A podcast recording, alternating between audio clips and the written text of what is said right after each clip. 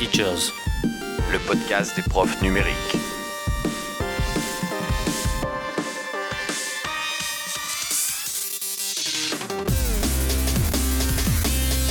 Éducation, Actualité, Outils.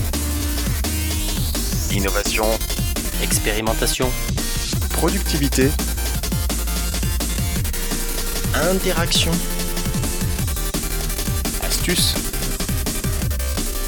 Jeff, Guillaume. Seb, Guillaume. Sébastien. Eh bien, bonsoir à toutes et à tous et bienvenue dans cet épisode numéro 143 de e-Teachers. Comment vas-tu, Guillaume?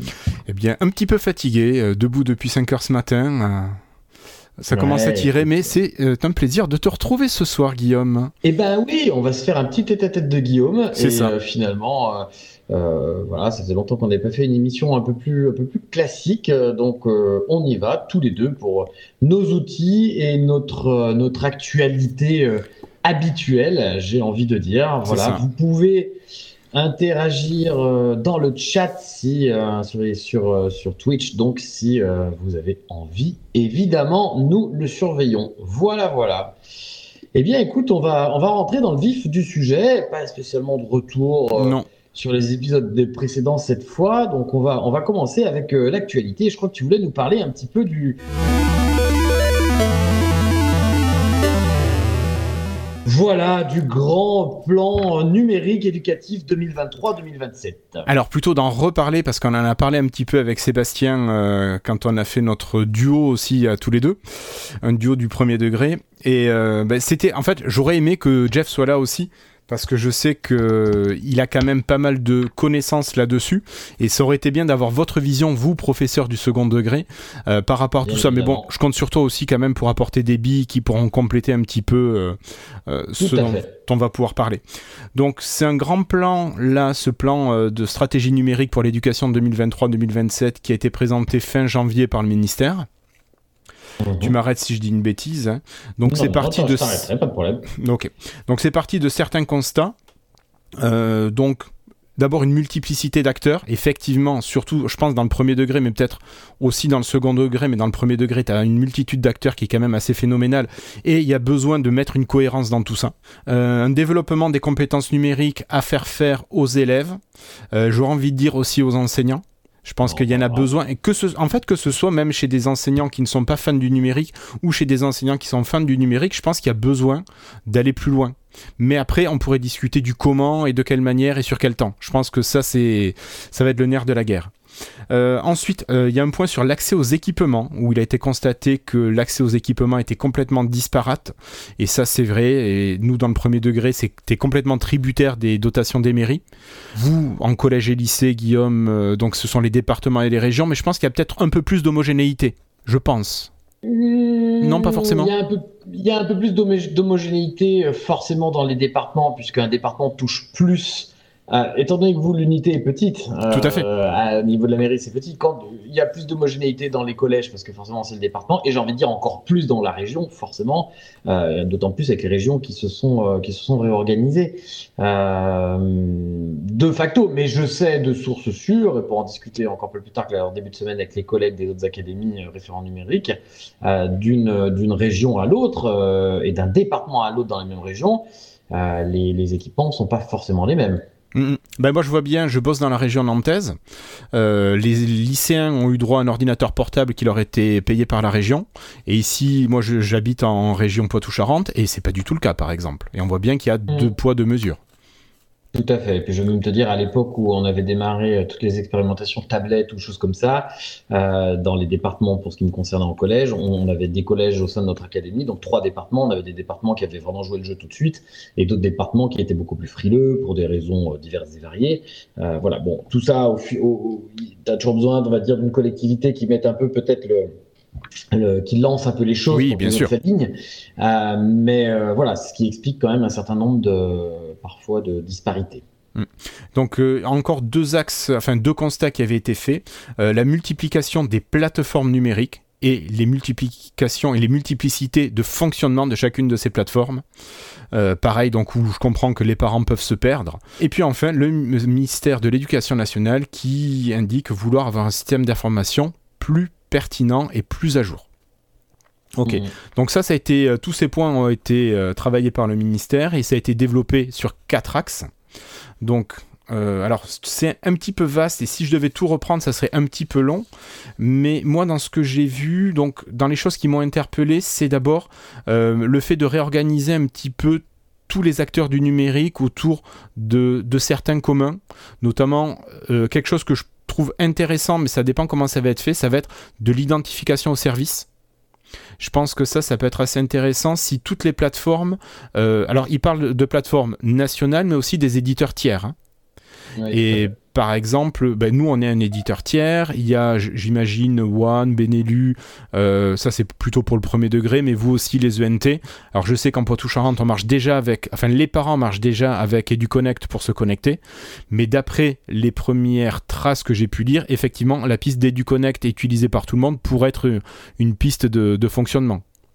Alors, tout en faisant quand même attention à la chose suivante, EduConnect, EduConnect n'est qu'un système de fédération d'identité. C'est-à-dire qu'en fait, ça permet d'avoir un portail unique, ce qui ne veut pas dire que derrière, l'accès aux ressources soit forcément les mêmes. Non, bien sûr. Euh, pas- sur les ENT, tu vois, ce que tu disais tout à l'heure, effectivement, les ENT, euh, surtout au début, il y avait une volonté euh, des départements et des collectivités de parfois développer leur propre structure. Voilà, bon, ça a été assez vite hein, compliqué. Aujourd'hui, il y a beaucoup moins d'acteurs. hein. Il y en a un très très gros qui s'appelle Cosmos, qui, qui gère en fait la plupart des ENT d'ailleurs de public national. Euh, même si le, le front office a un autre nom. hein. Moi, je vois dans mon dans mon, dans mon académie. Pour les lycées, ça s'appelle tout simplement euh, l'ENT Région. Dans les collèges, ça s'appelle euh, Cybercollège. Mais derrière, c'est vraiment le même, la même technologie. Ouais, ouais. Après, euh, tu parlais d'école directe. École directe, c'est plutôt ce qui a été le marché qui est remporté plutôt pour les écoles privées. Tout à fait. Et bien sûr, par-dessus le marché, on a tous les outils qui ne sont pas des ENT, mais qui sont plébiscités, comme les Pronotes et compagnie, euh, euh, qui sont aussi choisis. Et ce que je veux dire, c'est qu'EduConnect, c'est vraiment la fédération d'identité. Quoi. Oui, Ça, oui, oui. derrière, On, peut, on, peut, on peut mettre ce qu'on veut. Mais par contre, ce portail unique est quand même vraiment intéressant Bien sûr. que les parents, tout au long de la scolarité de l'enfant, puissent euh, avoir, avoir- passer par la même chose. quoi. Alors là, après, moi, c'est là où je vais mettre un bémol. Moi, j'ai deux enfants. Euh, j'ai eu un premier EduConnect euh, quand, mon, quand le LSU s'est mis en place pour mon fils qui était euh, en élémentaire. Et j'en suis à mon troisième compte EduConnect. Ah ouais. Mmh. Quand mon fils est passé au collège, on m'a fait un nouveau compte EduConnect. Et quand ma fille est rentrée au collège, j'ai eu droit à un nouveau compte EduConnect. Alors que ma femme a toujours le même depuis le même temps. C'est- Ouais. À s'y perdre. Enfin, tu te demandes, mais pourquoi? Ouais, pourquoi ouais. Alors que l'idée, c'est justement de conserver la même identification tout Voilà. au long de la scolarité de l'enfant. Donc, s'ils le réussissent, effectivement, euh, après le, le coup des identités fédérées, c'est un truc nous on fait déjà au niveau du boulot. On a plusieurs euh, ENT euh, partenaires ou pas partenaires, mais avec qui on a des, des identités fédérées. Donc, tu te connectes avec l'un des deux identifiants et tu fais uniquement la même chose quand tu es utilisateur. Et tu arrives sur les Mhm. deux plateformes. Et ça, c'est quand même vachement pratique. Tout à fait. Euh, voilà, Tout donc il y avait ça. Alors, il y a au niveau de la formation des élèves, j'ai alors j'ai pas trouvé grand chose d'hyper novateur. Je sais pas ce que toi t'en as pensé. Euh, dans la partie premier degré, j'ai trouvé qu'il y avait une mise à, distance du numérique. Finalement, il faut y aller mollo avec le numérique dans le premier degré, donc limite on fait plus rien. Avant, on te parlait de codage, d'initiation au codage. Là, on t'en parle même plus, même en- en activité débranchée. J'ai trouvé ça un petit peu étonnant.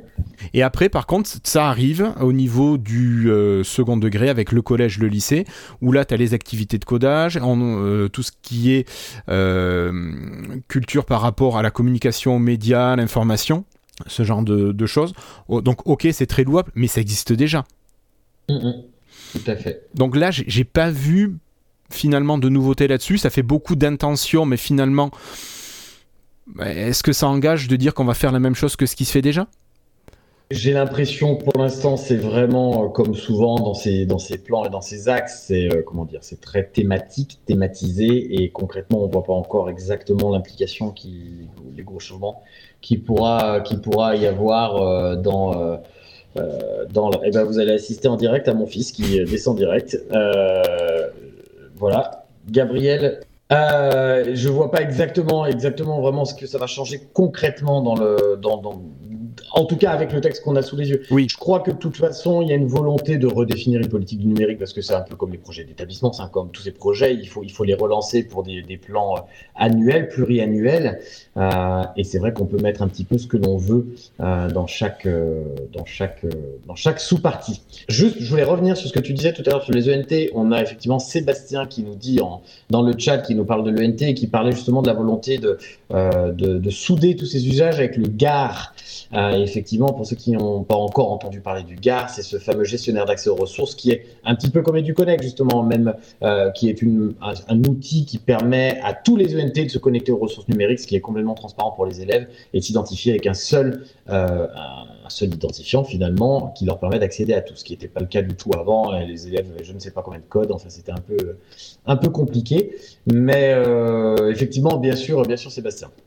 Et, Et pour donc- en revenir sur la Ouais. stratégie du numérique, pardon, écoute, Oui, euh, moi je, suis- je suis assez d'accord avec toi, je ne sais pas encore trop, il y a beaucoup de, euh, de termes qui me paraissent un peu larges, un peu nébuleux. euh, euh, voilà, permettre aux élèves de devenir des citoyens, citoyens éclairés à l'ère du numérique, c'est un petit peu comme les fameux euh, permettre aux élèves de, de devenir des, des citoyens, etc. Bien, bien sûr que oui, mais concrètement, ça va toucher bien évidemment toutes les disciplines, mais euh, c'est pas très très clair dans, dans ce qui va pouvoir se passer. Voilà. Ok. Euh, autre chose intéressante, c'est le positionnement au niveau du logiciel et des applications, où c'est quand même, euh, tu as un gros focus là cette fois-ci qui est basé sur le libre. J'ai pas marqué les parties exactes sur mon petit papier, mais euh, grosso modo, on va, les élèves vont être amenés à utiliser plutôt des logiciels libres. Alors, ma foi, Oui. c'est fort bien, mais j'aimerais bien que ce soit des fois un peu plus ouvert. Parce que Mm, mm. Des fois le libre, enfin, je trouve ça génial. hein, j'ai- rien contre le libre, bien au contraire. Mais il y a des fois, il y a des gens qui y travaillent et c'est leur boulot de fabriquer des logiciels. Ils ont aussi besoin d'avoir un salaire pour vivre. Et euh, si tu marches qu'avec les donations, euh, je suis pas sûr que tu puisses verser un salaire à tout le monde à la fin du mois. Après, Alors, qui dit libre ne dit pas forcément gratuit non plus. C'est ce que j'allais dire. Voilà. C'est ce que j'allais dire. En fait, je suis, je suis pas spécialiste de la question et on avait dit qu'on ferait une émission des règles spécialistes de la question qu'il faut absolument qu'on fasse. Et puis, Mais je pense qu'on va bientôt pouvoir en parler avec quelqu'un. Et ben voilà, exactement. Euh, wow, quel teasing.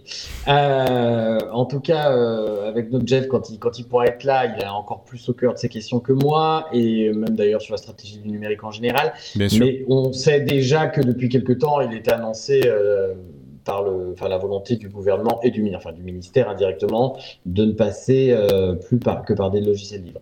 Je pense que je suis vraiment d'accord avec toi. Pour moi, c'est pas forcément gratuit et euh, je, suis peut-être un petit peu naïf, certains diront, mais je crois quand même que la volonté av- avant tout de proposer du livre dans l'éducation nationale, c'est pas uniquement réduire des coûts, euh, c'est quand même surtout d'avoir une politique, euh, en débattre, je sais pas, mais comme c'est présenté, d'avoir une politique plutôt ouverte euh, en, en- sans utiliser des logiciels propriétaires, etc. Ce qui pose de toute façon effectivement un problème, puisqu'aujourd'hui on, on travaille avec les élèves numériques, on, les profs, en tout cas dans le second degré, certainement plus que dans le premier degré, on échange de plus en plus de documents avec les élèves, et clairement aujourd'hui, moi je suis obligé de passer par, euh, par exemple, les traitements texte, par, par des outils libres, puisque on ne peut pas oh, on ne peut pas obliger nos élèves dans leur famille ou même sur les supports qu'ils ont à la maison euh, d'utiliser euh, des fichiers format propriétaire.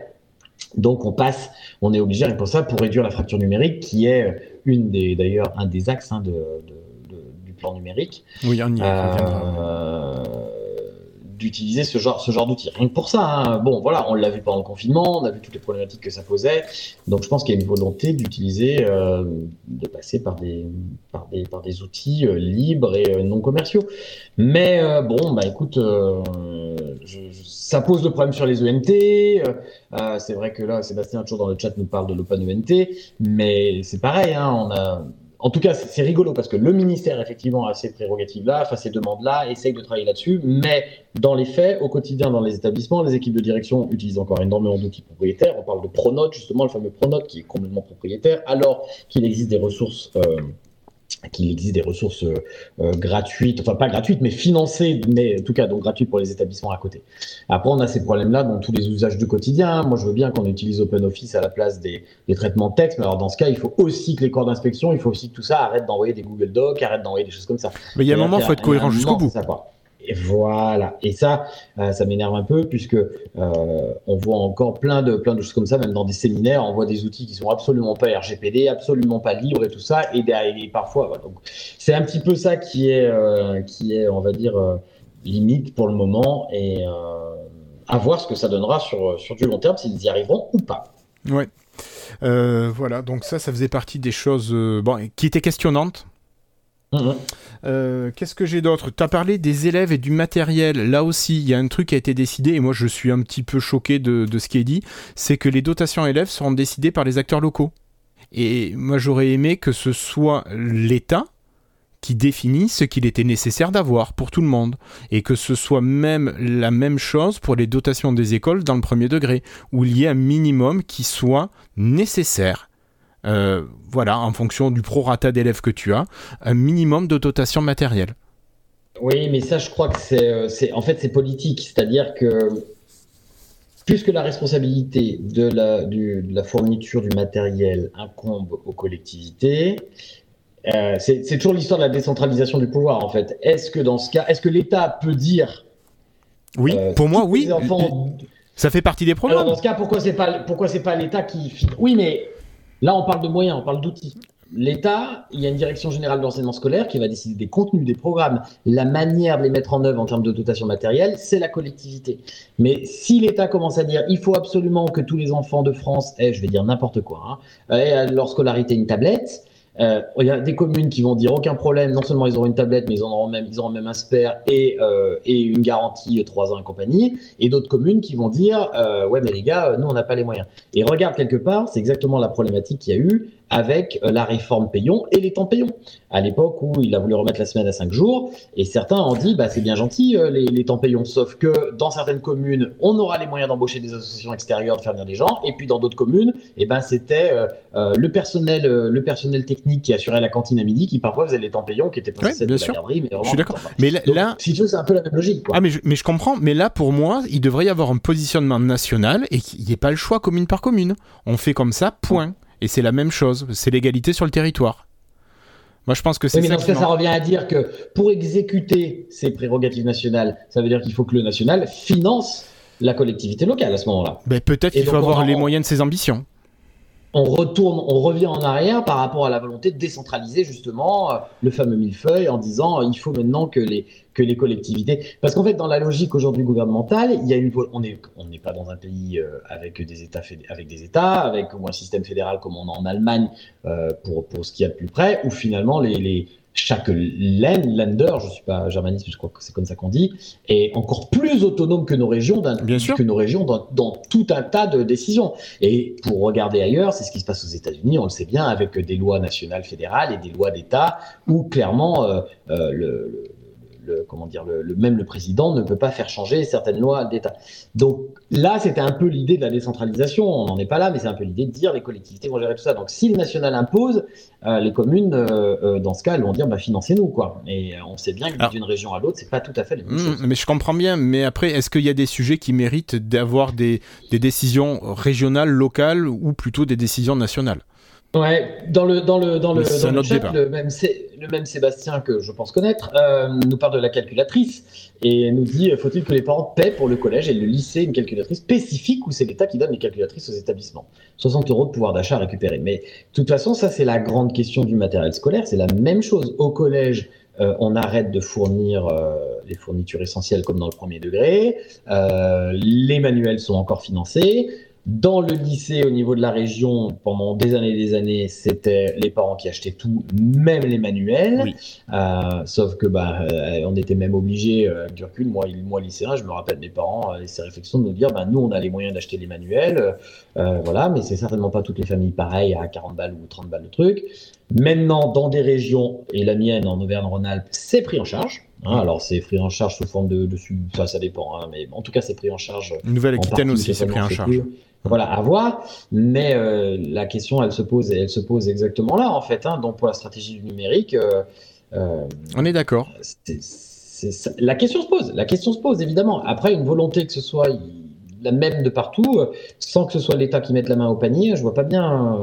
au panier, la main au panier, la main à la poche, c'est rien. oui, c'est vrai. T'es fatigué aussi. Ah, bah, ouais, je suis fatigué aussi. Euh, voilà, euh, ce- ce- c'est peut-être un peu compliqué, mais bon. Ouais, ouais, ouais. Il y a beaucoup d'histoires aussi d'évaluation, de mettre des choses en place et d'évaluer. Et j'ai peur Mhm. encore que ce soit des choses qui soient hyper chronophages et qui dégoûtent les gens. Franchement, dans le premier je sais de- pas. euh, dans le premier Alors, degré, le les premier directeurs degré- qui, se- qui font et la classe et la gestion de tout l'établissement et qui répondent dans des enquêtes à la con, où ils ne savent pas pourquoi ils répondent aux enquêtes, ils n'ont jamais le retour des enquêtes. Vraiment, ils sont dégoûtés. Ah, mais Ils- tu parles de l'évaluation des établissements sur l'usage du numérique, pas l'évaluation des, des apprenants sur leur pratique du numérique. Mais il y a plein d'endroits où on te parle de l'évaluation, et notamment au niveau des enseignants, des établissements scolaires. Donc ce point-là, euh, au, au moins au niveau du premier degré, je trouve que c'est encore un truc qui va venir se rajouter à toute une partie de travail qui dégoûte déjà les gens du terrain. Et euh, je me dis, ça, on va encore euh, se mettre le numérique à dos, et les gens vont dire, bah, mon papier, mon crayon, il m'emmerde pas au moins. En fait, le problème, c'est, euh, je vois ça dans le second degré, où euh, l'évaluation des, les évaluations des, des établissements, c'est quelque chose qui se met en place depuis deux ans maintenant. Ça passe pas très bien dans tous les Ah ben, établissements euh, pour les questions que tu poses. Alors que finalement, dans le second degré, il y a quand même, pour le coup, des vrais chefs d'établissement. Ce que j'entends par vrai chef d'établissement. Oui, oui, mais, mais tout euh, à fait. Qui sont, euh, hein, euh, qui sont, euh, voilà, qui sont déchargés pour ça et dont c'est le métier. Donc finalement, c'est plutôt à eux de récupérer les enquêtes, de faire en sorte. Les profs n'ont qu'à entre guillemets répondre à des enquêtes, mais c'est franchement parce qu'il prend quand même le plus de temps. Il faut pas déconner. Après, il y a des euh, Bon, il y a des, des, des, axes en établissement qui peuvent être pris, qui peuvent être intéressants. Bon, aujourd'hui, on a des gens qui refusent totalement ces, ces audits-là parce que le mot fait peur, mais on parle de ça. Bah, écoute, Euh, moi- voilà. Moi, moi j'ai connu ça il y a que c'est 20 pas ans dans le intéressant. médico-social quand ça s'est mis en place et c'était juste au final pour que la RS finance moins les établissements. C'était comment arrivez-vous à, à faire au, à peu près aussi bien C'est une évidence, c'est la crainte de tout le monde et moi je l'ai également. Euh, alors moi il se trouve que j'ai connu deux établissements récemment là euh, qui ont été les deux euh, voilà qui sont qui ont été soit évalués soit en phase de lettres. Mon ancien établissement l'évaluation j'étais plutôt partie prenante en disant ça peut être bien ça peut même avoir du recul. Bon ça a été franchement la montagne qui, accouche d'une souris avec avec euh, avec rien au final mais même sans parler de question de coût là ça nous a pas fait avancer d'un iota. Dans le nouveau ça va être un peu différent on va voir. Mais oui, j'en- j'entends ce que tu dis en tout cas sur, sur ça. Après, je pense aussi, je comprends la volonté de d'avoir ces retours-là parce que ça fait quand même maintenant euh, une bonne grosse dizaine d'années que les collectivités, quelles qu'elles soient, investissent quand même du pognon dans tous ces dispositifs. Et euh, est-ce qu'on a vraiment un retour scientifique, en tout cas je sais pas si on peut dire scientifique, mais sourcé, Mm. développé, analysé de l'usage du numérique au-delà du simple oui mais les ordinateurs ils marchent jamais et euh, euh, oui mais ils font n'importe quoi sur internet parce que euh, d'avoir un vrai retour euh, travaillé étayé sur euh, euh, les- la progression des enfants sur le numérique Là, je suis complètement d'accord avec toi, mais alors, c'est toujours sur la manière de comment le faire. Si tu le fais sur du temps de travail où tu estimes que c'est nécessaire et qu'il faut prendre du temps, eh ben, tu banalises une demi-journée, tu banalises une journée et tu envoies quelqu'un dans l'école qui va permettre de mener ce questionnement et, tu- tu fais ça d'une manière respectueuse des personnels. Parce que si tu leur demandes encore un truc en plus en dehors de la classe, à côté de tout ce qu'ils ont à faire, euh, je comprends qu'ils aient pas envie de répondre et qu'ils répondent n'importe quoi ou qu'ils te renvoient le, le questionnaire. Mais c'est ça le problème. C'est ça le problème. C'est que c'est plutôt des questionnaires comme ça.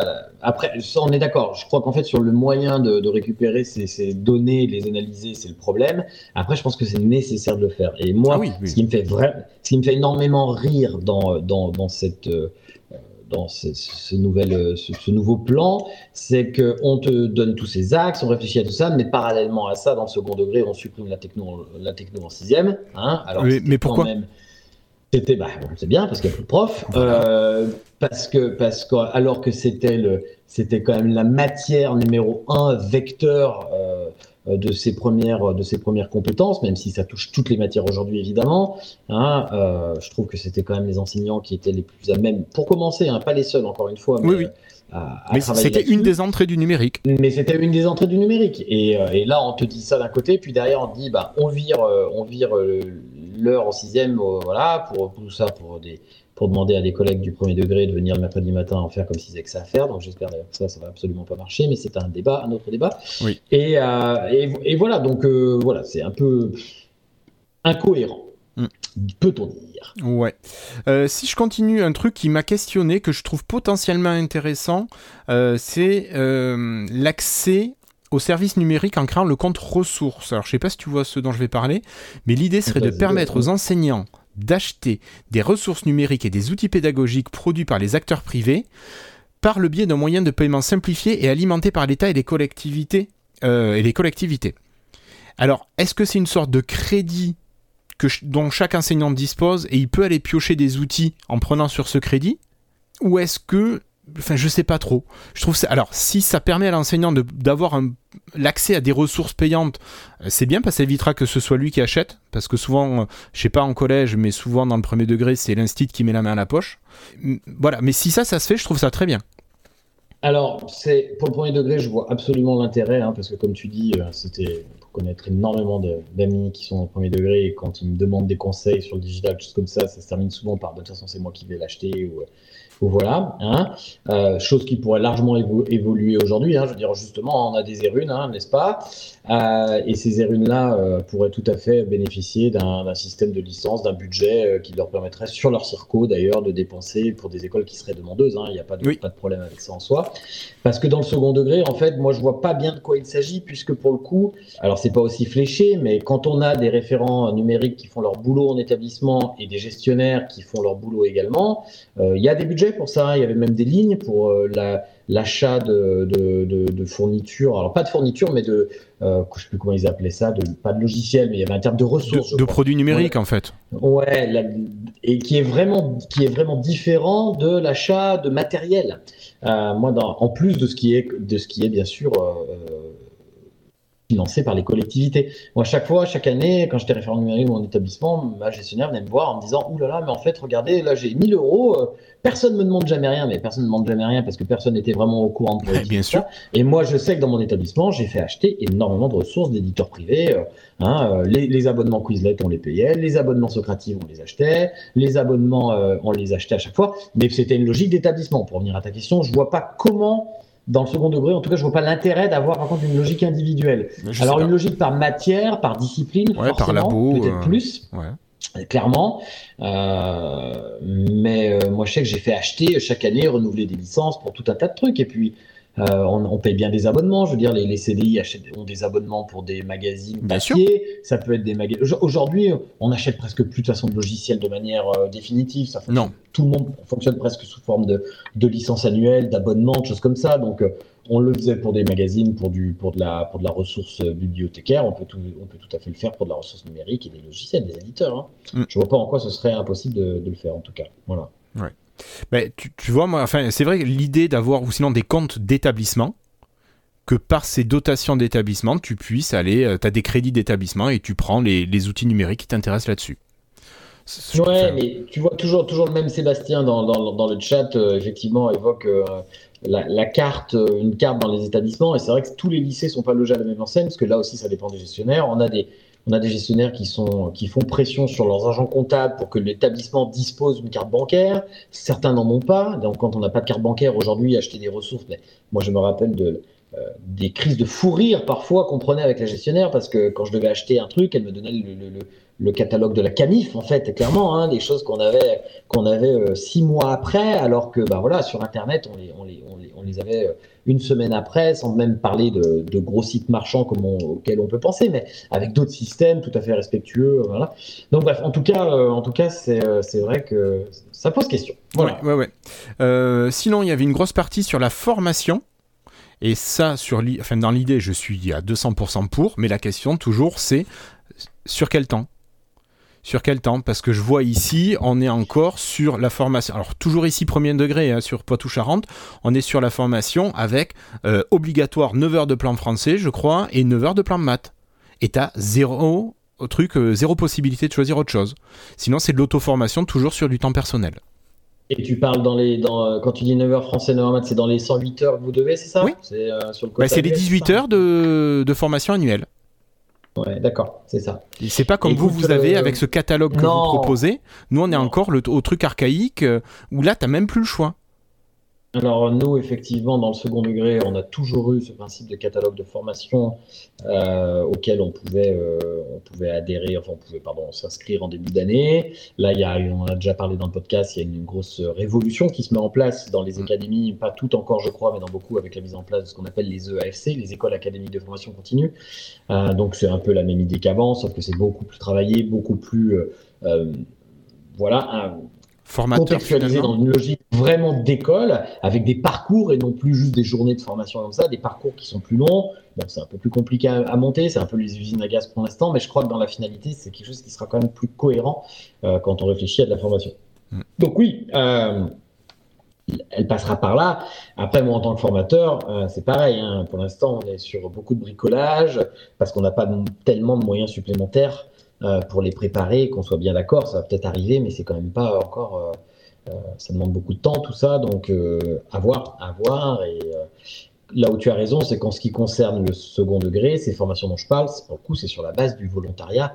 À part quelques formations qui sont ce qu'on appelle à public désigné, qui sont demandées par les inspecteurs, mais Oui. c'est peu finalement. Les autres parce que tu as un ordre de mission pour ça.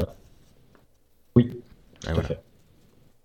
Oui, parce que je pense que là, la différence, elle se vient tout simplement du fait que les, euh, professeurs du second degré, comme on travaille euh, sur euh, plein de, plein de, plein de demi-journées, et contrairement à ce que beaucoup de gens, bien sûr, que le mercredi après-midi, on travaille pour la plupart, pas au moins, mais il y a quand même de plus en plus d'établissements, notamment au lycée où il y a aussi des cours mercredi après-midi. Euh, C'est difficile de bloquer vraiment un moment de formation commun pour tous. Donc c'est pour ça qu'il y a des ordres de mission, tout à fait. Ouais, ben nous aussi, mais les ordres de mission, tu les as pour aller même euh, en animation pédagogique en dehors du temps de travail. C'est ce qui te couvre administrativement, euh, c'est un temps de travail. Ouais. Donc moi je sais que les collègues maintenant, ils n'ont plus d'ordre de mission, ils ne font pas. Ah bah évidemment, mais pourquoi pas à la limite. hein. Mais tu vois, même pour euh, faire magistère. Mhm. Normalement, c'est pareil, tu as un temps euh, où tu es censé le faire. euh. Bon, Mmh, Enfin, c'est encore un autre débat, ça. Voilà, qu'est-ce que je voyais? Bon, après, il y a tout ce qui est travail sur les identités numériques. Bon, ça, c'est bien. L'interopérabilité, on en a parlé. Alors, ouais, la collecte de données, la collecte du patrimoine de données éducatives. Euh, ce genre de choses, moi, j'aime pas trop collecte de données. Tu vois, j'appréhende toujours. J'ai pas envie de confier mes données à quelqu'un comme ça. euh, euh, C'est une ce- vraie question, ouais. ouais. C'est une vraie question et moi ce que j'aime quand même assez, comme tu viens de le dire, dans, la, dans, ce- dans, ce- dans ce plan numérique, c'est la mise en place vraiment de la réflexion sur ce que moi j'appelle les humanités numériques qui vont au-delà du, du simple, euh, la simple réflexion, du simple travail purement pratique sur euh, quoi faire, les outils, les trucs comme ça. Ça va au-delà. Effectivement, c'est penser un peu plus le monde aujourd'hui avec ces outils numériques qui arrivent et ça me permet de faire le lien rapidement avec ce dont je voulais parler après sur tout ce qui arrive sur les assistances, euh, les, les, les ah, intelligences artificielles euh, qui posent quand même un certain nombre de questions sur, euh, sur, euh, sur tout ça, et notamment sur la, la collecte de données et, et ce qu'on va faire de toutes ces données d'élèves, euh, comment elles vont être euh, traitées, comment, pourquoi, où elles vont stocker, enfin c'est quand même un peu bizarre. Oui, et puis, et les données d'élèves et les données des enseignants aussi. Évidemment, évidemment, évidemment. évidemment. Voilà. Tu as un système aussi, il te parle de ressources, de mutualisation de ressources. Ça Mhm. existe depuis des années avec les blogs. Enfin, je veux dire, les blogs enseignants, ça existe depuis euh, le début du web 2.0, voire même avant. Ouais. Est-ce qu'on a besoin réellement de ressources nationales? Est-ce que tu as envie d'aller confier à un tiers ce que tu peux gérer toi-même Alors, ce qui ce qui moi, moi, ce qui m'a fait vraiment sourire dans, ce truc, c'est que, comme tu le dis, ça existe depuis longtemps avec des initiatives euh, individuelles de, collègues qui montent leur blog dans leur côté, c'est très bien. Après, ça, je peux comprendre que ce ne soit pas suffisant par rapport à l'institution, et ça a été d'ailleurs un, un reproche, et c'est encore d'ailleurs un reproche que moi j'entends souvent avec ma casquette de formateur et euh, on va dire formateur conseil quand je suis souvent sur le terrain quand je donne des conseils des trucs et astuces souvent ils nous disent mais pourquoi on n'a pas, euh, on n'a pas justement une banque de données, euh, de ressources, comme ça. Alors, c'est oui et non, il y en a qui existent d'abord. Après, il y a la fameuse liberté pédagogique, parce que quand euh, euh, il y a des choses qui ont été mises en place à l'inverse, il y avait aussi des enseignants qui disaient, mais moi, je veux être libre d'utiliser ce que je veux. hein. Donc, on est toujours un peu dans ce truc, c'est-à-dire que si tu guides trop, on va te reprocher de trop guider. Si tu guides pas assez, on te reproche de laisser les gens trop dans le, dans le flou. Après, ça dépend des matières, hein, on est bien d'accord. Mais je sais que nous, en langue vivante, c'est tellement vaste les ressources qu'on peut utiliser euh, qu'il y a besoin de ce cadrage-là. Après, pour revenir à ce que je disais, euh, dans le second degré, alors il faudrait vérifier dans le premier degré, je crois pas que ça existe, mais dans le second degré, il y a un truc qui est vieux comme euh, euh, depuis très longtemps, enfin depuis que je suis interlocuteur académique pour le numérique, c'est-à-dire maintenant plus de 10 ans, ça existe, c'est ce qu'on appelle les édubases. Et les édubases, ça sont des... euh, eh ben tu vois, pourtant c'est c'est super vieux, mais c'est pas assez utilisé. Edubase, tu tapes ça, tu vas trouver ça en 4.4.2. C'est une base de données nationale d'indexation de scénarios pédagogiques. Ok Ouais. Euh, donc l'idée en fait c'est que c'est pas tellement national, c'est de manière académique les, les, scénarios pédagogiques les plus intéressants qui sont publiés sur les sites académiques sont tout simplement c'est des liens sont indexés dans une base nationale qui renvoie vers les sites académiques. C'est pas eux qui hébergent directement ces trucs. Ouais non mais c'est. Et en fait il y a plein de choses, il y a plein plein de choses, mais c'est pas utilisé parce que euh, d'abord suivant les matières il n'y a pas énormément de choses et d'autres il y en a beaucoup. Et euh, comme ça vient du terrain, il faut que ce soit validé par les inspecteurs. Donc autant te dire que les profs qui ont envie des fois de publier des choses disent mais attends, s'il faut que je l'envoie à un inspecteur, euh, je veux pas le faire parce que j'ai pas envie d'être jugé sur mon travail. Ça c'est quand moi je vois des trucs bien sur le terrain, je dis mais si, il faut le faire parce que je vous assure c'est chouette, ça sera ça sera en ligne, ça sera valorisé. Il y a plein de gens qui disent non non non mais laissez-moi tranquille. Et d'ailleurs quand les inspecteurs visitent des choses et visitent des pardon des, euh, enseignants et voient des choses très très bien, souvent ils disent mais est-ce qu'on est-ce que vous êtes d'accord pour qu'on mette en, en forme une affiche avec un peu les mêmes critères d'indexation pour que ça apparaisse dans cette banque de données et on en a un paquet qui aiment pas trop, qui veulent pas. Enfin, c'est dommage. Hein, on a beaucoup aussi de ce côté-là euh, quelques réticences des fois de collègues qui, bon, ça se comprend. Hein. Voilà, mais tu vois, c'est du base, c'est vieux comme le monde, donc ça me fait rire que je sais pas si t'es allé checker la vite fait. Ouais, je suis allé voir, Mais- je suis allé voir. Ça me fait rire, euh, ça me fait rire que maintenant on te sorte ça. euh, alors je sais pas s'ils veulent l'accélérer, mais pour le coup, c'est des choses qui existent, qui existent déjà. quoi. Alors Voilà. tu vois, moi, je serais malin, je passerai pas par la validation. Enfin, euh, si je passerai peut-être par une validation institutionnelle, mais ça peut très bien être, vu que c'est une base de données qui recense des liens, pourquoi tu vas pas aller euh, cibler des ressources qui sont sur un blog? Tu la trouves bien, tu la mets dans la base.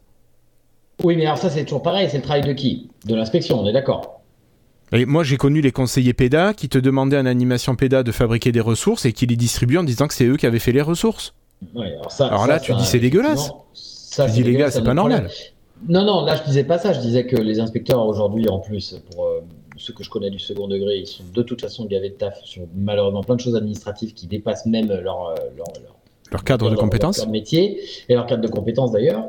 Bon, ça c'est un autre problème. Ce que je veux dire, c'est que euh, je comprends que ce soit pas forcément facile d'indexer des ressources parce qu'il y a toutes qui ne sont pas euh, qui, qui sont à l'extérieur, puisque il faut quand même respecter plein de trucs. Il y a aussi beaucoup de ressources qu'on trouve sur les blogs qui respectent pas la RGPD, qui respectent pas euh, tous les Plus le droit d'auteur que le RGPD, parce que tu prends pas, Oui. tu récupères pas de Oui. données. Pardon, c'est ce que je voulais dire. Excuse-moi, tu vois, à force de parler de RGPD, euh, qui voilà, qui respectent pas le droit d'auteur, parce que comme ils pensent, ils pensent justement que ce sont des initiatives plutôt petites, locales, et qui se disent, bah, je vais le montrer à quelques copains comme ça, qui mettent quand même sur un blog, ils se rendent pas compte qu'à partir du moment où il y a publication, il y a euh, gestion des droits d'auteur derrière. Mm, mm. Et je pense que c'est plutôt ça qui peut être compliqué des fois de dire, ta, séquence c'est des coups, mais même malheureusement on peut pas parce que, parce que, parce que ça. Et je vais même te donner un autre exemple absolument euh, concret et perso. Euh, comme tu le sais, j'écris des manuels scolaires depuis quelques années. Euh, nos manuels sont utilisés dans plein de blogs. En soi, moi perso, je m'en fous. Enfin, j'ai aucun problème puisque même moi en tant que prof, ça m'est arrivé de revenir là. Mais pour l'éditeur, c'est un problème parce que l'éditeur, il dit attendez, c'est une ressource encore une fois payante. C'est comme si euh, des logiciels étaient, oh, ça n'existe pas, étaient craqués et utilisés par des, euh, tu vois, sans, sans payer les droits. Donc c'est Mhm. un peu la même chose. Donc l'institution, elle peut pas en plus valoriser des Non, ressources qui ont utilisé des choses qui respectent pas ce cadre-là. Donc je crois que c'est là la difficulté d'indexer des choses de manière nationale. en fait. C'est Mhm. vraiment ça. Bon, après, t'en as bien qui le font avec prime abord, qui, re- qui recensent des ressources. euh, Tout à fait, tout à fait, tout à fait, tout à fait. C'est euh, euh, voilà, c'est vrai que, que dans le chat on nous parle de PeerTube pour pour mutualiser des ressources. Et je suis absolument d'accord, mais c'est- d'accord, mais c'est pareil sur PeerTube, tu peux pas, tu es obligé d'avoir des ressources qui respectent le droit d'auteur, hein, quoi qu'il Oui, arrive. Parce que PeerTube, c'est juste que la hein. plateforme est éthique. Exactement, mais le contenu de la ressource, c'est euh, c'est bien, c'est toujours le même problème. Et d'ailleurs, pour en venir à ma vie perso, je sais 36 15 l'histoire, euh, souvent nos données, nos, tout ce que j'ai pu produire dans le cadre de mon travail avec un éditeur se retrouve sur YouTube, les vidéos qui normalement sont attachées au manuel, parce qu'il n'y a rien de plus simple que de choper une vidéo sur les clés USB qu'on donne avec le manuel et de les mettre sur YouTube. Et les éditeurs ont même un service aujourd'hui pour ça, pour essayer de, de- de demander aux gens de les retirer euh, quand elles sont mises sur YouTube de manière, on va dire, euh, illégale. Et ça, Ouais. c'est pour les gens qui les mettent en lien public sans savoir qu'il existe des liens privés ou de la non-indexation. Et j'ose même pas imaginer ce qu'il y a, Ah oui, Euh, tu m'étonnes. évidemment, mais c'est le jeu, ma pauvre Lucette. C'est ça. De toute façon, à partir du moment où c'est sur Internet, c'est disponible. Exactement. Voilà. Bon, après, il y a d'autres petits points, mais je pense qu'on a fait quand même le tour de cette présentation. Euh, ce serait Mhm. peut-être bien d'avoir les retours de nos auditeurs, si eux, ils ont vu des choses dedans, ou s'il y a des choses qui les, qui les intéressent, qui les interpellent, ou qui les questionnent. Bah écoute, euh, on, euh, euh, on, on en reparlera, on en reparlera à l'occasion, ma foi. Ouais, voilà. je pense qu'on en reparlera avec Jeff. Peut-être quand on aura des textes qui vont aller un peu plus avant dans la mise en place de ce plan. Hmm. Tout à fait.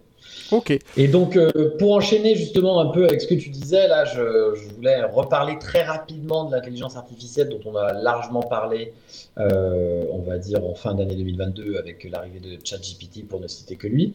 Euh, voilà, je voulais juste.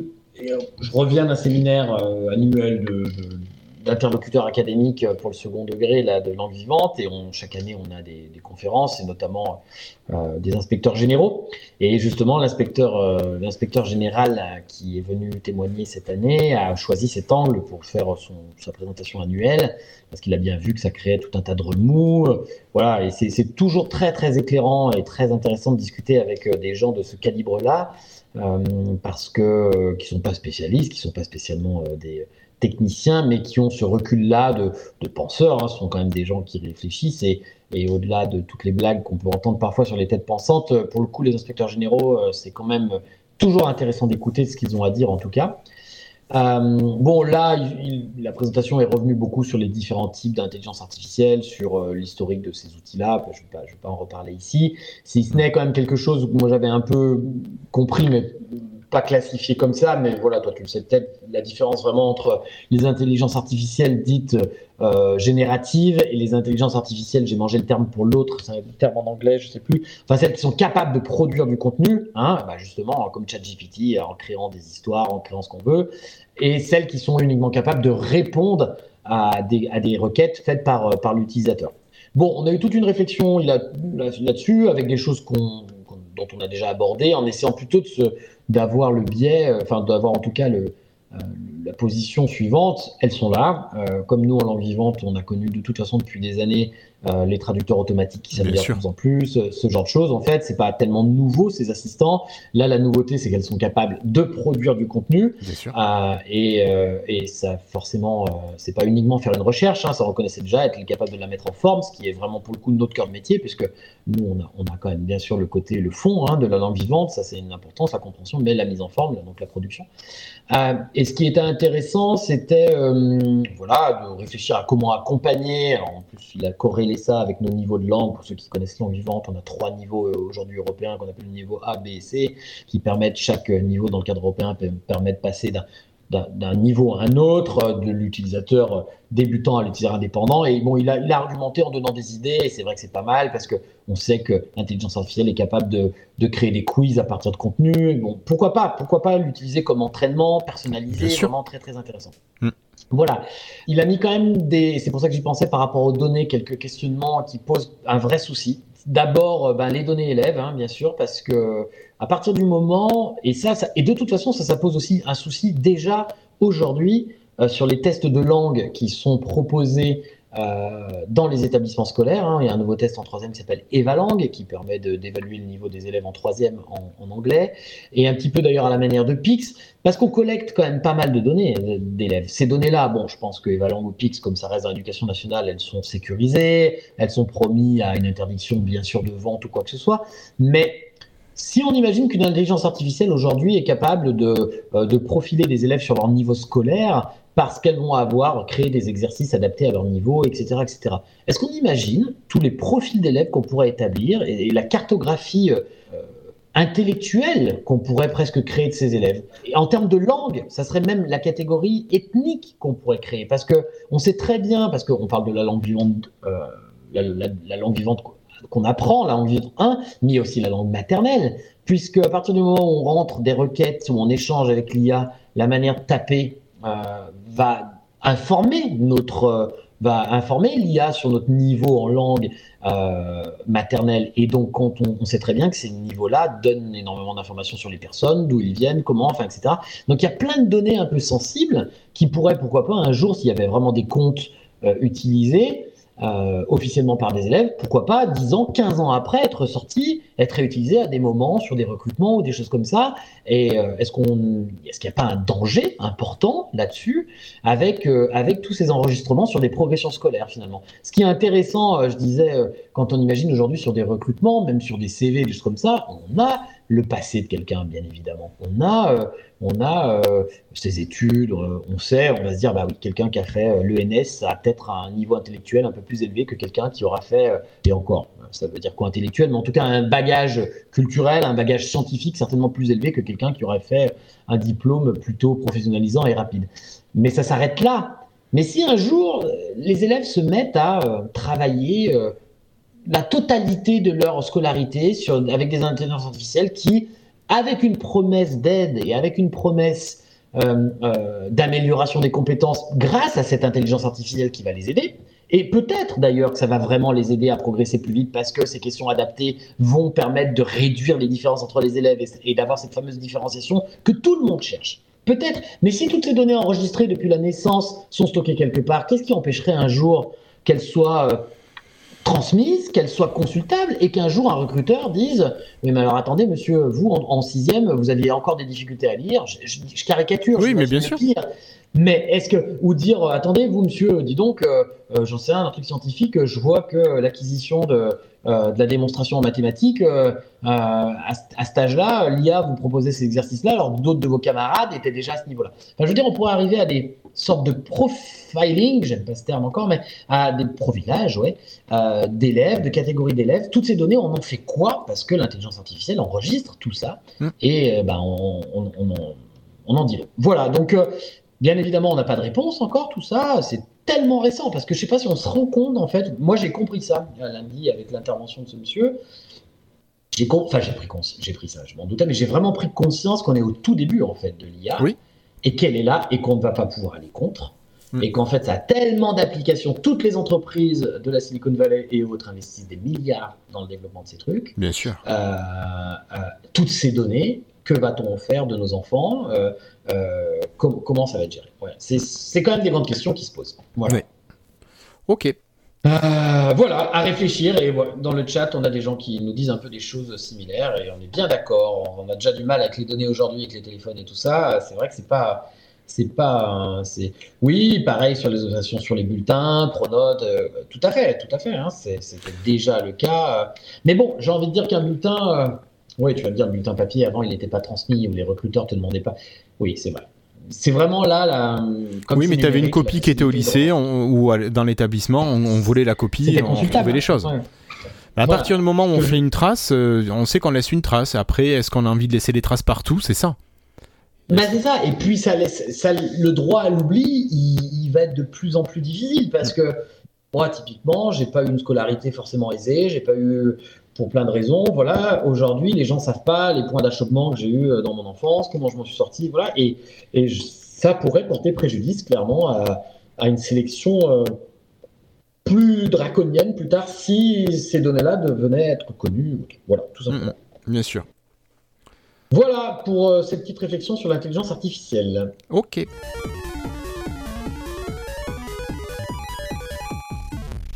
On passe aux outils? Allez, on passe aux outils. Alors moi, je voulais vous parler d'un petit outil qui sort euh, en financement participatif. Alors c'est pas vraiment enseignement, mais c'est plutôt pour avoir dans sa poche tous les jours, tout le temps, que ce soit pour ouvrir des services à l'école ou à la maison. Euh, c'est l'outil Locknest. Alors l'outil Locknest est un gestionnaire physique d'identité numérique. Alors avec ce grand mot, bah, qu'est-ce que c'est? Euh, C'est un boîtier physique que vous allez brancher soit en USB sur votre ordinateur, soit que vous allez connecter en Bluetooth à votre ordinateur ou à votre téléphone, et qui va vous permettre de stocker ou de générer en premier lieu, de générer vos mots de passe. Donc au lieu d'utiliser un gestionnaire de mots de passe euh, comme certains qui sont très fortement troués, donc euh, euh, c'est One Password, je crois qu'il y a eu des, fuites de données énormes et qui n'a même pas averti ses utilisateurs pendant les six premiers mois qui ont suivi la fuite. Euh, donc, oui, c'est un truc assez euh, atroce. Donc, si vous voulez aller un petit peu plus loin, donc vous pouvez acheter ce genre de boîtier euh, qui, existe. Et donc, grâce au boîtier, vous stockez tout dans, ce boîtier. Donc, le boîtier, vous l'éteignez quand vous l'avez plus utilisé. Donc, vos mots de passe, personne ne peut y accéder. Donc tout se gère finalement au dernier moment. Ton mot de passe ne transite qu'au dernier moment quand l'application que tu utilises dans ton navigateur va s'identifier euh, vers le site web. Donc euh, voilà, il n'y a, pas de, transit d'informations, donc tu diminues les risques de, piratage de données. Tu réduis drastiquement les risques de fuite parce que quand l'appareil est dans ta poche, est euh, éteint, comment veux-tu que quelqu'un puisse y accéder à part en te le volant? Et au niveau sécurisation, donc on est sur euh, un chiffrement de 256 bits, c'est ce qui se fait, euh, voilà, euh, en, haute qualité, on va dire. Et l'utilisation est quand même relativement simple parce que quand tu déverrouilles ton Locknest, tu dois taper un code chiffre à 7 caractères seulement. Alors pourquoi seulement 7 caractères? Tout d'abord parce que à partir de la troisième tentative ratée, tu as un délai de 10 minutes entre chaque tentative, donc ce qui fait monter déjà à 13 ans le temps moyen estimé pour pouvoir casser ton code. Et euh, pourquoi 7 chiffres euh, et pas 8 Eh bien tout simplement parce que pour limiter le fait de mettre une date en fait en, euh, en mot de passe. Et quand tu mets une date, ben, tu trouves facilement euh, les chiffres euh, 6 et 7, qui sont souvent 1 et 9. Euh, et puis voilà, souvent, voilà, tu peux déduire assez facilement certains chiffres. Et tu sais qu'au début, tu ne pourras avoir que 1, 2 ou 3. Euh, Enfin, 0, 1, 2 ou 3 comme premier chiffre, etc. Donc, euh, tu... Voilà, le fait d'avoir ces chiffres, euh, voilà. Donc, si c'est- ce petit outil vous intéresse, voilà, c'est encore en financement participatif jusque, je crois qu'il reste 15 jours encore. Moi, je sais que personnellement, j'y ai, euh, j'y ai souscrit. Euh, voilà, donc il y a la version Early Bird qui est encore disponible à 99 euros, et après, il y a la version normale à 110, et dans le commerce, c'est prévu en prix de vente à 120. Donc, euh, Question dans le chat, Oui. c'est très intéressant, mais quelle valeur ajoutée par rapport à son téléphone? Ton Je téléphone. Alors, je vois pas ce que tu appelles par ton téléphone, parce que ton téléphone Ouais. n'est pas lui le gestionnaire de mot de passe. Il est l'intermédiaire entre un gestionnaire de mot de passe et Ouais, toi. Tout à fait. J'ai pas, j'ai pas, j'ai pas tout à fait compris, ouais. Même, euh, même, euh, même remarque et euh, une application sur son téléphone. Oui, mais c'est un peu ce qu'on dit, c'est-à-dire euh, une application sur le téléphone, ça reste que ce soit sur le téléphone de l'ordinateur, euh, ça reste une application dont les données sont stockées quelque part dans un cloud. Et à ça. partir du moment où les données sont stockées dans un cloud, c'est forcément euh, piratable à distance et on n'est pas à l'abri euh, qu'il y ait des fuites de données comme ça s'est passé avec OnePassword. Moi personnellement, j'utilise Dashlane depuis longtemps, dont je suis très satisfait parce qu'il a en plus le petit plugin qui permet euh, de, mettre automatiquement les mots de passe dans les, euh, zones nécessaires avec bien sûr un système d'identification pareillemètre. Euh, oui, d'accord, j'ai compris. Sur le téléphone, la, la personne dit sur mon téléphone, mon coffre-fort est uniquement local. Oui, tout à fait. Euh, et ben, ça- le seul intérêt, c'est que quand tu es à côté de ton, ça veut dire qu'il faut sortir ton téléphone, ouvrir ton, euh, euh, ton, ton gestionnaire de mot de passe et retaper finalement euh, ton, ton code, tout simplement le relire et le retaper dans l'endroit où tu en as besoin. Là, d'après ce que j'ai compris, ça va être automatisé. En fait, tu mets ta clé et tes mots de passe vont être reconnus. Comment ça va C'est ça, c'est ça. En fait, euh, Ouais, voilà. sur, euh, alors pour l'instant, euh, pour cette fin d'année, ça ne sort que sur Windows. Ça sortira sur Mac au printemps. Ouais. et enfin sur tout l'univers Mac et enfin Apple et donc ça va marcher avec une extension sur PC qui va marcher enfin Voilà. l'extension va passer par ton navigateur mais sans accès au web c'est une euh, juste les- une, extension qui va marcher en local pour la communication et sur ton téléphone tu as une application tout simplement qui va venir faire le boulot pour aller lire ton Loch Nest et remplir automatiquement les, les champs des formulaires Voilà, c'est exactement pareil avec moi le Dashlane, hein, qui est l'équivalent de OnePassword. On a des, des petites applications dans les navigateurs ou à droite à gauche qui remplissent automatiquement les champs euh, une fois qu'on s'est identifié. Voilà. L'idée, c'est de réduire au minimum le transit d'informations, de tes informations personnelles. Non, non, mais moi je trouve ça très intéressant et euh, je pense que je connaissais pas. Je pense que dès la fin de l'émission, je vais aller soutenir le projet parce que moi aussi, là, mon gestionnaire password me, me gêne un petit peu. Alors c'est rigolo parce que pour le coup, ce système-là avait été utilisé dans l'éducation nationale euh, il y a quelques années avec ce qu'on appelle les clés OTP. mais qui servait uniquement à, à déverrouiller euh, bah, les applications du CNAT, quoi. Mais c'était un peu cette logique-là avec, euh, euh, avec un gestionnaire, avec un mot de passe en fait physique, quoi, si je puis dire. Voilà. Voilà, donc moi, en plus, bon, c'est un copain qui. Enfin, ils sont trois à avoir monté le projet. J'ai un copain qui est un des trois fondateurs et, et, et qui est un expert de la sécurité à la base. Et ils sont partis là-dessus, ils ont lâché tous les trois leur boulot pour euh, monter le- leur boîte et donc lancer Locknest.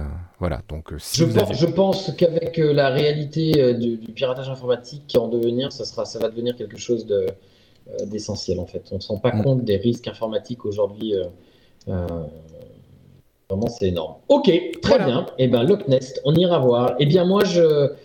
Ah non, pardon, vas-y, continue. Bah, écoute, j'avais un deux. En fait, ça va être rapide. hein. On vous avait parlé de Je peux pas Gmat, euh, qui est un super site euh, pour euh, travailler les mathématiques et jouer avec les mathématiques en ligne. Eh bien, le site s'est énormément étoffé, donc il y a tout un aspect maintenant compte enseignant pour pouvoir gérer sa classe et compagnie. Mais ça, ça fait déjà quelques mois que c'est en ligne. Et la semaine dernière, en fait, sur Je peux pas Gmat, vous avez toute une partie pour le cycle 2 dédiée à la numération qui est arrivée. Jusque-là, en cycle 2, on avait quasiment que du calcul. Et bien maintenant, c'est le travail de la numération qui est arrivé. Et je trouve que c'est un complément essentiel euh, qui est là. Et vraiment, c'est un super boulot que nous fait le concepteur de Je peux pas Gmat. Donc, euh, si vous êtes dans le premier degré, allez-y. Allez-y et vous pouvez aller faire travailler vos élèves dessus. En plus, vous n'êtes même pas obligé d'avoir de compte. Il n'y a aucune donnée qui n'est conservée dans ce cas-là. Voilà. Et Guillaume, je te rends la main pour continuer un petit peu avec un truc et astuce. Euh, alors, juste avant, j'avais un petit outil rapide à évoquer. Oh, pardon, je t'ai raté. euh, c'est pas grave. Qui s'appelle monoral.net. Je sais, je, je crois peut-être en avoir parlé il y a longtemps, mais étant donné que je l'avais pas vraiment utilisé, c'est juste pour évoquer sa sortie, je vais, je vais en reparler ce soir. Monoral.net, c'est un site qui est créé par un monsieur qui s'appelle Laurent Abal, euh, que je vais essayer de contacter pour avoir dans une de nos émissions, qui est euh, prof, un prof de NSI, euh, physique-chimie au lycée français international de Tokyo. En plus, c'est chouette d'avoir des gens expatriés. Qui m'a l'air d'être un codeur chevronné, puisqu'il a codé tout un tas de sites. Euh, plus, plus, plus, tous plus intéressants les uns que les autres, euh, et qui est même l'organisateur de la nuit du code. Voilà, euh, bon, je pense qu'on aura de quoi échanger avec lui. Mais moi, je vous parle de monoral.net, donc qui est grosso modo, hein, c'est un enregistreur en ligne. Un enregistreur en ligne, on a déjà parlé de plein d'outils d'enregistreur en ligne. La digitale en a également. voilà, bien évidemment, on parlait à une époque de Vocaroo. Voilà, c'est là, c'est un peu la même chose à la base. hein, attention, enregistrer une capsule audio. Euh, avec la même idée que tous les autres outils dont j'ai parlé, à savoir que pour les élèves, il n'est pas obligatoire de se connecter. On peut enregistrer en un clic euh, en arrivant sur la page, mais vraiment en un clic. euh, et ensuite, on peut donc partager son enregistrement très facilement avec automatiquement la création d'un lien ou d'un QR code. Enfin, c'est vraiment, vraiment super bien. Mhm. Moi, ce qui m'a plutôt intéressé, c'est la partie prof. C'est-à-dire qu'en plus d'être un, un, enregistreur en ligne, quand on, alors là, bien évidemment, pour le côté prof, pas le choix, et puis c'est normal parce qu'il y a des bases de données, des choses comme ça, il faut créer un compte. Et quand vous créez un compte, vous allez avoir la possibilité d'accéder à euh, tout un système d'organisation de votre audio, de rangement par classe, de création de contenu, toujours des capsules audio, qui vont générer pour tous vos élèves des liens automatiquement dans une mise en forme qu'on va pouvoir imprimer pour pouvoir massicoter sur des QR codes ou des liens et les coller dans les cahiers si on veut. On va pouvoir, parce que tout le monde n'a pas, euh, bien sûr, dans les classes le matériel adéquat, euh, même en faire des stickers. J'ai vu ça l'autre jour, c'est vachement bien. Moi, j'y ai pensé, ça prend un peu de temps, mais euh, l'intérêt, en fait, de plus en plus, moi, je travaille avec la correction de copie orale, en fait, hein, à un certain niveau. Euh, quand on a énormément de contenu, je travaille avec des masters aussi, ou même des très bons lycéens, quand on a des fois des copies qui font 3 à 4 copies doubles, euh, tout annoté à la main. Euh, moi, j'écris pas très bien, pour tout vous dire. Et puis, de toute façon, dans les marges, je, ne peux pas en dire autant que ce que je voudrais dire, en fait. Et là, l'intérêt, c'est vraiment d'annoter des copies orales. Donc, ils proposent même un système pour faire des renvois, c'est-à-dire que dans le dans le dans le dans l'enregistrement, on nomme la partie à laquelle correspond, par exemple, la notion de la copie. On dit que ça correspond à telle ligne, ça correspond à tel mot, à telle phrase. Un peu comme si on allait cliquer sur un lien qui renvoie vers un, Ah ouais. un enregistrement.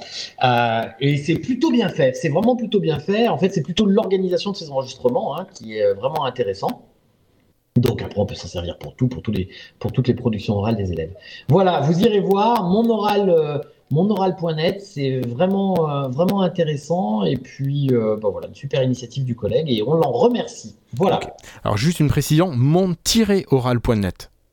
tout à fait. On mettra le lien euh, dans l'émission mon-oral.net. Complètement. Voilà. Allez, Guillaume, tu continues, truc et astuce.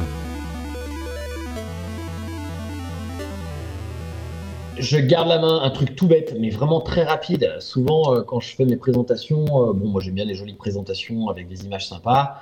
Euh, les collègues sont tout le temps en train de me dire, oh là, mais moi j'en fais bien sûr, mais je trouve ça long parce que les images, il faut que j'ouvre le Google Images la plupart du temps, évidemment, euh, pour aller trouver mes, mes, mes trucs. Mais je leur dis, mais vous savez qu'aujourd'hui, dans les trois quarts des logiciels de présentation, mais même dans les logiciels de traitement de texte, hein, tous, tous les outils bureautiques, mais là on parle souvent des, des logiciels de diaporama, euh, vous avez en fait la possibilité de faire des recherches d'images directement dans le logiciel. Quand vous cherchez, vous faites insérer image. Avant, il y avait à partir d'un fichier, à partir de mon ordinateur, et maintenant vous avez à partir euh, d'une Du web. bibliothèque en ligne du web et euh, bah, bien évidemment si vous êtes sur euh, PowerPoint il va vous proposer le- la recherche d'image Bing si vous êtes sur d'autres euh, etc etc c'est toujours la même chose vous pouvez faire les mêmes recherches avec les mêmes mots clés si vous cherchez du vectorisé vous pouvez rajouter la fonction. Si vous cherchez du PNG pareil.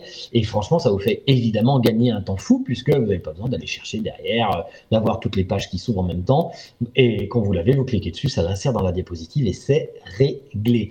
Alors attention quand même aux droits d'auteur, là encore, on en parle, si vous êtes soucieux de tout cela, vous pouvez bien évidemment appliquer des filtres euh, et euh, restreindre la recherche uniquement à des contenus sous licence euh, Creative Commons pour les plus connus, ou en tout cas sous licence libre pour pouvoir les réutiliser et les présenter. Voilà, pensez-y, c'est fort utile et c'est super rapide. Et je voulais juste rajouter un truc, et en fait tu me l'as presque grillé, mais sur la suite Office de Microsoft Office, euh, tu as par défaut une recherche uniquement sur les licences libres. Ce qui est plutôt pas mal parce que par défaut, tu peux aller taper sur des images où tu n'es pas embêté si tu les utilises. Voilà. Voilà, ok, bah écoute, euh, super, c'est bien, mais ça fait, ça fait plus de 10 ans que ça existe ça. Mais c'est vieux comme le monde. Et d'ailleurs, quelqu'un dans le, dans, le, euh, dans le chat, toujours Sébastien, là nous dit c'est génial ces outils. On en trouve aussi avec la fonction webcam sur l'OpenENT. C'est même en natif. Euh, donc, effectivement, c'est plutôt intéressant de. Ah, mais ah, je sais pas, je pense que le collègue parlait peut-être en fait de monoral.net qui a en natif un enregistrement. euh, je pense que c'était plutôt ça. Peut-être. Je sais pas, peu importe. Ouais, je pense que c'est plutôt ça d'ailleurs. On en a peut-être du lag entre le, la version audio et la version texte. Oui, je parlais de l'oral, oui, c'est ça, oui, il me semblait aussi. Merci, merci Sébastien. Ok, Bon. très bien, super. On continue pour. euh,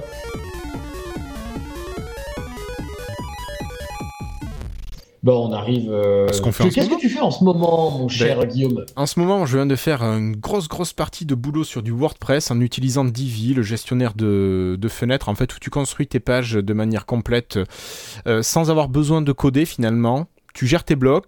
Et tu gères ta mise en page comme ça et tu utilises des fonctionnalités, euh, alors pas natives de WordPress, mais fonctionnalités qui sont incluses dans Divi, et ce qui te permet d'avoir des mises en page, euh, des mises en forme assez, euh, assez évoluées. Et en plus, tu peux partir de templates qui te sont proposés et tu vas euh, accroître euh, ou modifier le template que tu as pris et, euh, et ce qui te permet d'avoir des résultats vraiment très sympas et personnalisés. Donc ça c'était dans le cadre du boulot. Pardon? C'est un plugin euh, gratuit Non, non, non, Divi c'est payant. C'est un plugin, euh, enfin c'est une un thème en fait. C'est un- c'est considéré comme un thème Un sur thème. WordPress euh, qui vaut, alors je crois que par, si tu as aucune réduction, il est à 89 euros, euh, mais sinon souvent tu as 20%, tu passes par plein de sites, tu as une réduction de 20%. euh. Et par contre c'est multisite. Donc euh, à 89 euros par an, tu peux faire euh, 50 sites si tu as envie. Et si tu prends la version à vie, je crois que c'est 249 euros, multisite à vie aussi. Donc ce qui finalement, euh, pour une agence web ou des trucs comme ça, ça revient pas cher. Ouais, d'accord, c'est vachement, euh, vachement intéressant. Mais moi, je- nous, c'était dans le cadre de la refonte totale du manuel d'utilisation de nos outils, euh, où on était sur un outil qui était à destination à la base des développeurs, où les développeurs faisaient leurs trucs, euh, et euh, il faut un bac plus 5 euh, pour pouvoir faire ça. Ouais. Alors que nous, on voulait juste un truc facile, pouvoir faire, tu vois, on repère une coquille, on corrige tout de suite, il y a une nouveauté, paf, on met à jour. Et donc WordPress, voilà, un outil gratuit aussi, Pour du Et- grand public. Voilà. avec quand même une grosse communauté en, en cas de besoin de support. Et toi, Guillaume, tu fais quoi en ce moment? Eh ben, euh, une des choses en ce moment, euh, je me suis mis un peu sérieusement à la passation de Pix plus Edu. Euh, donc, pour ceux qui n'auraient pas suivi, ce que Jeff en a déjà parlé un peu l'année dernière quand lui-même l'a passé, vous connaissez pour les, profs les plus assidus et vous connaissez donc Pix maintenant hein, depuis quelques années, donc la certification que les élèves doivent passer euh, à la fois en fin de troisième et en fin de lycée, en terminale, donc pour euh, évaluer leur niveau euh, euh, en compétences numériques. Eh bien, il existe euh, la même chose pour les enseignants, c'est donc la certification PIX plus Edu. hein, donc, elle est basée à, la fois sur les mêmes compétences que les élèves euh, qui font partie du référentiel de compétences euh, génériques hein, pour l'utilisation du numérique, parce qu'encore une fois, PIX n'est pas destiné qu'aux élèves, il est destiné aux élèves, mais il est destiné à n'importe quelle, personne, c'est-à-dire même en entreprise ou même pour des CV. L'idée, ça serait que plutôt que de mettre euh, en bas d'un CV euh, le fameux maîtrise informatique, machin truc qui veut tout et rien dire, avoir des, des, des, niveaux standards, standardisés sur des niveaux de compétences.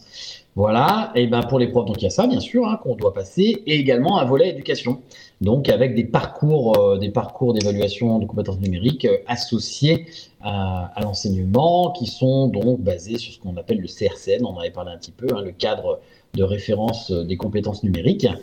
Euh, donc c'est une certification qui se passe en deux temps, à savoir d'abord un volet automatisé euh, qui concerne les compétences numériques euh, classiques, avec, euh, enfin pas que classiques et éducatives, mais qui se fait pardon de manière automatisée avec la machine, donc hein, qui, qui, adapte son niveau en fonction des réponses, comme on l'a déjà évoqué, et un volet professionnel, compétences professionnelles, qui demande de produire des ressources qui prouvent l'utilisation des numériques et l'utilisation euh, éclairé, on va dire, euh, des ressources numériques avec tous les axes. Encore une fois, c'est pas juste utiliser l'outil, hein, c'est un petit peu comme on l'a vu dans le plan du développement numérique, c'est aussi la réflexion sur les ressources, sur les partages, sur les réseaux, sur et euh, faire des élèves, euh, transformer des élèves en citoyens éclairés du numérique.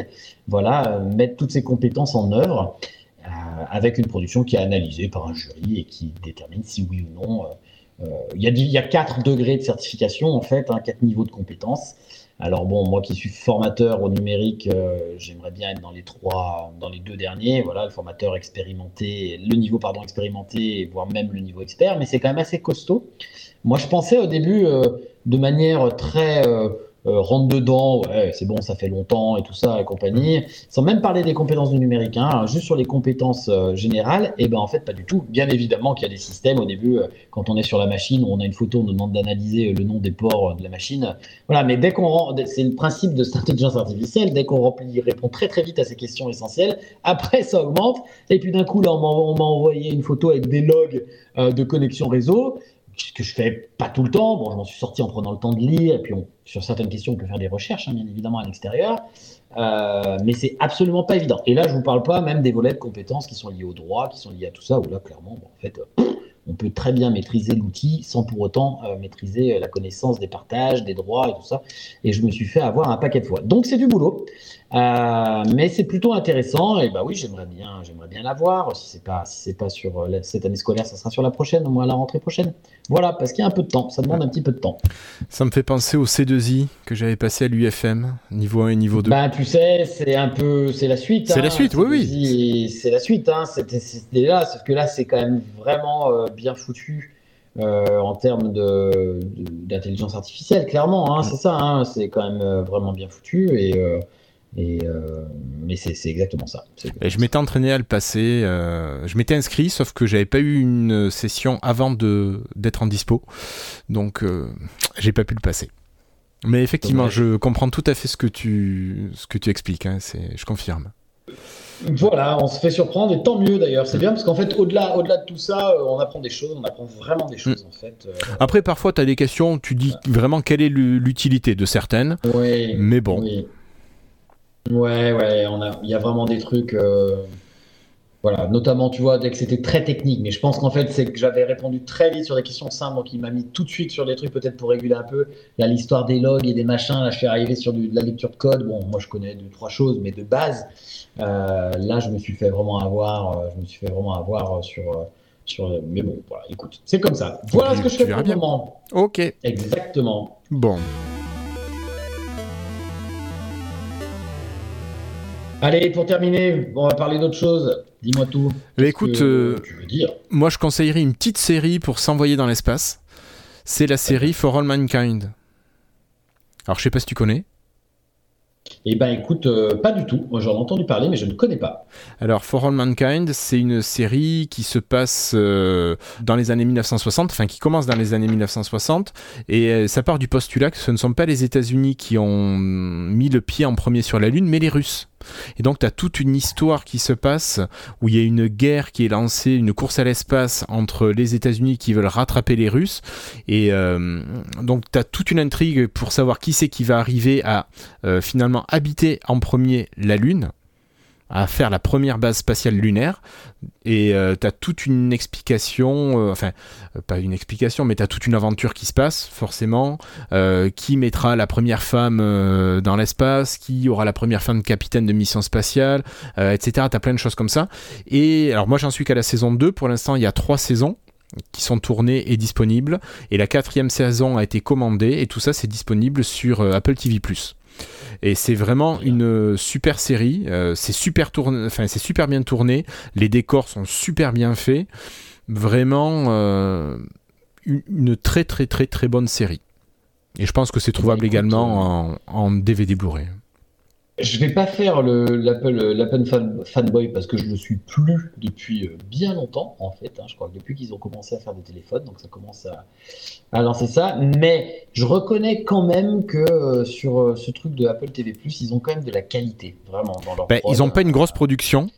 Ouais, mais ils ont une production de qualité. C'est quand même, ouais. Non, je reconnais, je reconnais un peu cette touche Apple de vouloir quand même tout le temps bien lécher euh, euh, leur truc. Voilà pour la petite histoire. Bon, bah écoute, moi je vais également parler d'une série puisqu'on n'en a pas parlé encore ici, je crois, et tout le monde en parle, bien évidemment. C'est euh, The Last of Us. alors moi, je je connais pas du tout le jeu vidéo. J'ai beaucoup joué au jeu quand j'étais gamin. Maintenant, j'ai plus trop le temps et moins d'envie, je reconnais en plus. Mais j'avais vaguement entendu parler du truc, mais je connais pas du tout le jeu vidéo. Donc je connais la série.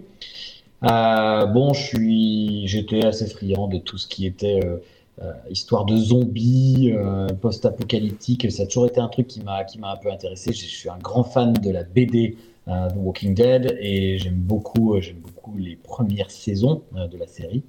Et euh, bon, bah écoutez, c'est une, plutôt une bonne surprise. Euh, ça change quand même, ça change vraiment euh, des autres, des autres trucs de, zombies, parce que là, c'est vraiment centré sur les personnages principaux, toute l'introspection, leur voyage un peu initiatif. C'est vraiment un mix entre.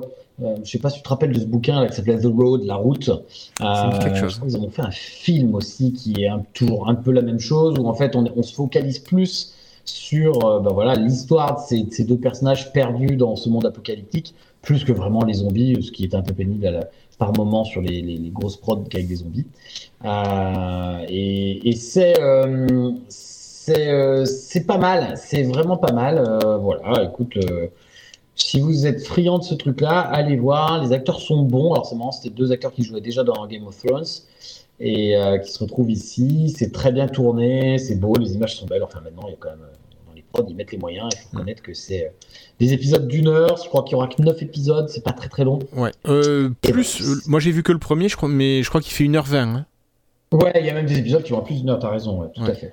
T'as raison. Donc voilà, plutôt, plutôt une bonne surprise pour le moment. Voilà. Bah écoute, moi j'ai vu que le premier, mais j'ai très envie de voir les autres, mais j'attends d'avoir du temps pour les regarder dans des bonnes conditions et pas dans le train pour en profiter vraiment bien d'accord avec toi, ça se regarde posé et correctement. bon, bah écoute, ma foi, finalement, tu vois, on, on faisait faire un petit podcast et on arrive quand même à une belle émission. Hein? Ben oui, je crois que notre premier sujet a été source de pas mal de débats et d'échanges.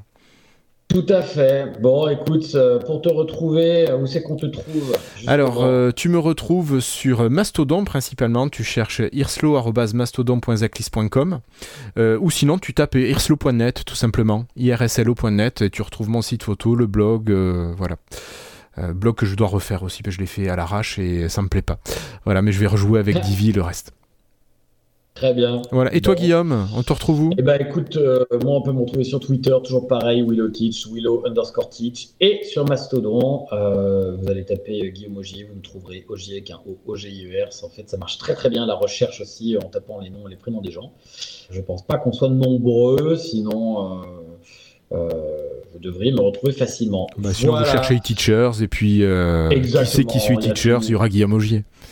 Ouais, a priori, c'est ça. Ma foi, c'était une bien belle émission. On va se retrouver très bientôt pour la suite de nos aventures avec tout le monde. N'hésitez pas à partager les podcasts, à les suivre, à mettre des likes où vous voulez, des commentaires, des choses comme ça. C'est toujours important pour nous euh, pour nos stats. Et puis. Surtout euh, pour voilà, avoir des retours, je trouve quand même. Ouais, avoir des retours également aussi. Les stats, après, bon. mais, euh, Oui, c'est pas les stats, c'est pas ce que je voulais dire, mais faire connaître le podcast, on va dire. Voilà. La diffusion. Euh, C'est pas tellement la diffusion. Voilà, c'était plutôt ce terme-là. Bonne soirée. Allez, bonne soirée Guillaume, bonne soirée tout le monde. Salut. À la prochaine. À bientôt. Bonne soirée tout le monde. Bye bye.